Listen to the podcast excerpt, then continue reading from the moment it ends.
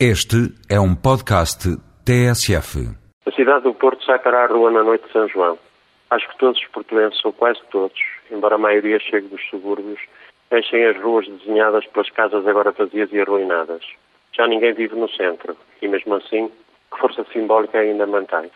Belíssima esta demonstração de coesão cívica, de consciência coletiva, de pertença a um lugar antropológico, identitário, relacional e histórico.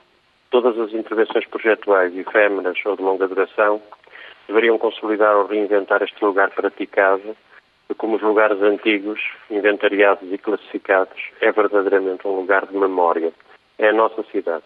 Infelizmente, esta espécie de manifestação espontânea de ocupação da cidade por seus moradores, que se relacionavam simpaticamente entre si, independentemente de idades ou classes sociais, está paulatinamente a ser substituída pela ocupação dos espaços públicos por enormes palcos onde se processam concertos de música mais do que pimba, ordinária, transformando os portugueses em espectadores basbaques e pacóvios. A rua, a sua única participação ativa, consiste em acompanhar os ritmos elementares e repetitivos com infernais martelinhos de plástico que têm vindo a ocupar o lugar dos alhos porros ou ramos de cidreira, conforme se queria manifestar antipatia ou simpatia, se davam respectivamente a cheirar aos concidadãos ou concidadãs exceção óbvia, o concerto do felizmente mal amado pelo poder Pedro Brunhosa no exterior da Casa da Música. Tudo corresponde, na minha opinião, a uma espécie de processo de laverialização a que o Porto está sendo sujeito para a atual gestão camarária.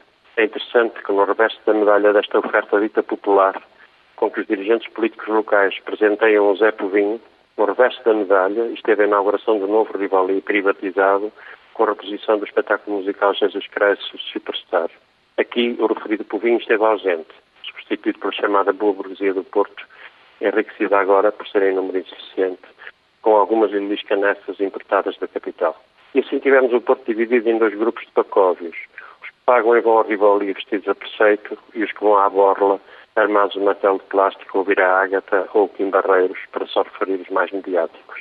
Pode perguntar-se com toda a legitimidade qual é o sentido desta política cultural, que não seja o de adormecer a consciência cidadã com musicais para classes diferentes, que culminarão com o Grande Prémio do Porto, onde todos se revêem nas ruas entaipadas para passarem a velocidades estonteantes os carros de corrida de outros tempos.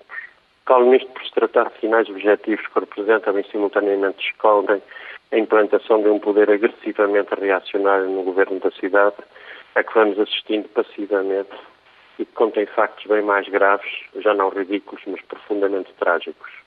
Atente-se a exemplo a expulsão da comunidade cigana do Freixo, destruído o bairro de Lata que habitavam há dezenas de anos, sujeito à frequência de um curso de educação cívica de que depende o seu realojamento disperso por vários vários camarários. O curso de boas maneiras de higiene, com instruções precisas de como ocupar um apartamento civilizadamente, continha o visionamento de alguns filmes, como o conhecido Pátio das Cantigas, exemplificar pelos arianos o esperado e futuro bom relacionamento oficinal da ciganagem. Mas que Porto é este?